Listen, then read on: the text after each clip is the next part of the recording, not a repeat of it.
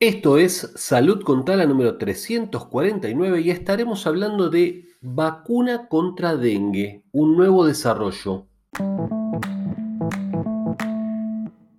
Una nota del diario Página 12 que nos dice una vacuna contra dengue demostró una efectividad del 83.6%.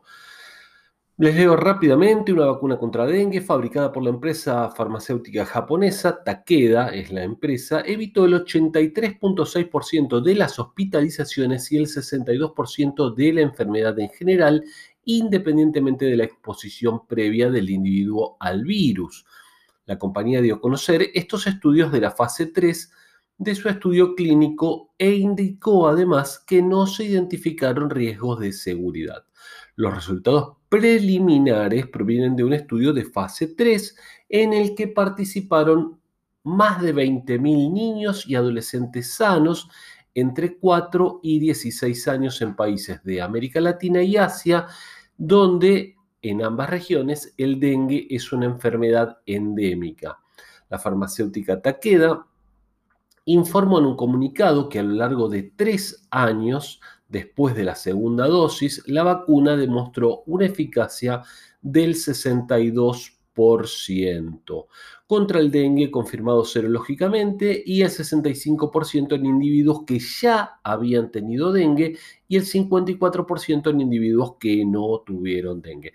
Bueno, sabemos que las vacunas con más de un 50% de efectividad ya son aprobadas, ya son consideradas efectivas, digamos, ¿no? Esto sucede con la, con la gripe y con otras vacunas. Así que bueno, esta es una excelente noticia, ¿sí? Porque mm, el dengue es una enfermedad muy complicada y en muchos países como la República Argentina es una enfermedad que está muy presente. ¿sí?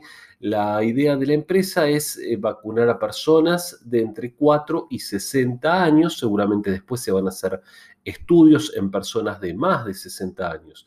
Em, se presentó un pedido de aprobación frente a la, EMA, la Agencia Europea de Medicamentos, y se pretende hacer presentaciones durante este año en Argentina, Brasil, Colombia, Indonesia, Malasia, México, Singapur, Sri Lanka y Tailandia, donde es una enfermedad, como decíamos, endémica. Así que muy, muy interesante. Recordemos un poquito los síntomas del dengue. Son fiebre acompañada de dolor detrás de los ojos, de la cabeza, muscular y de articulaciones, náuseas, vómitos, cansancio intenso, aparición de manchas en la piel, picazón y o sangrado en las encías.